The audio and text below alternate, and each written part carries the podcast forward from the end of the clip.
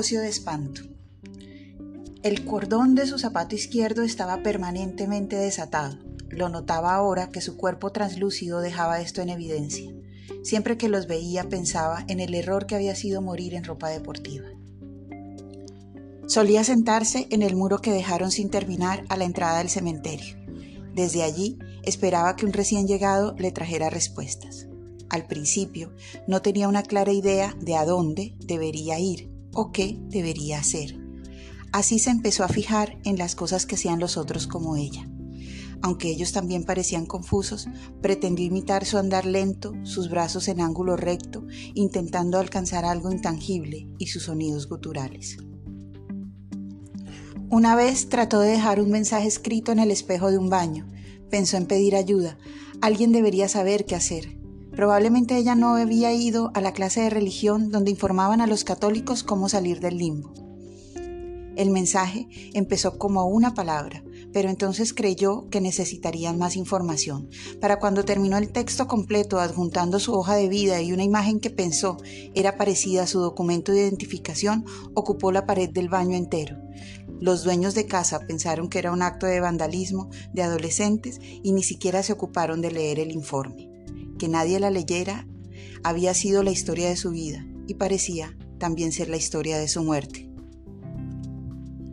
El aburrimiento empezó a apoderarse de sus días y sus noches. La muerte viene con un permanente insomnio y una pensadera atroz. El sinnúmero de leyes de la física que conocía y ahora no aplicaban a su diario morir, la dejaban absorta y pensó que tal vez podría escribir otra reseña sobre eso.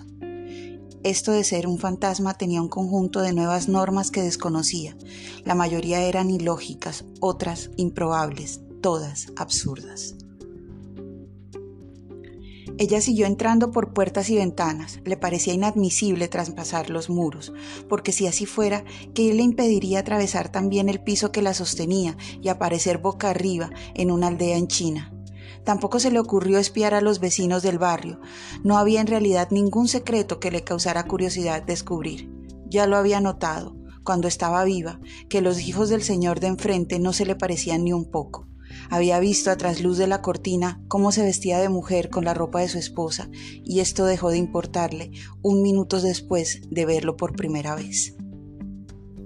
Su descubrimiento más práctico fue que podía mover cosas pequeñas, un lapicero mal puesto, quizás esconder las llaves de una persona apurada, mover la silla sin razón, tirar los libros de un estante, soplar en la nuca de quienes veían películas de terror, cosas simples. Después de un tiempo encontró una satisfacción enfermiza en sus pequeñas travesuras. Su muerte era toda ocio, tan distinta a su vida cuadriculada de horarios y tareas. No sentía culpa en ello, no había ninguna responsabilidad oculta, no había un lugar donde llegar, una cita que cumplir o un jefe que halagar. Todo estaba listo, servido a sus pies, servido a su zapato de cordón suelto. Un día supo sin dudas. Su purgatorio estaba diseñado para jugar lo que no había jugado antes, ella sigue por ahí. Esta mañana escondió tus lentes y te mira en este momento mientras te preguntas dónde está.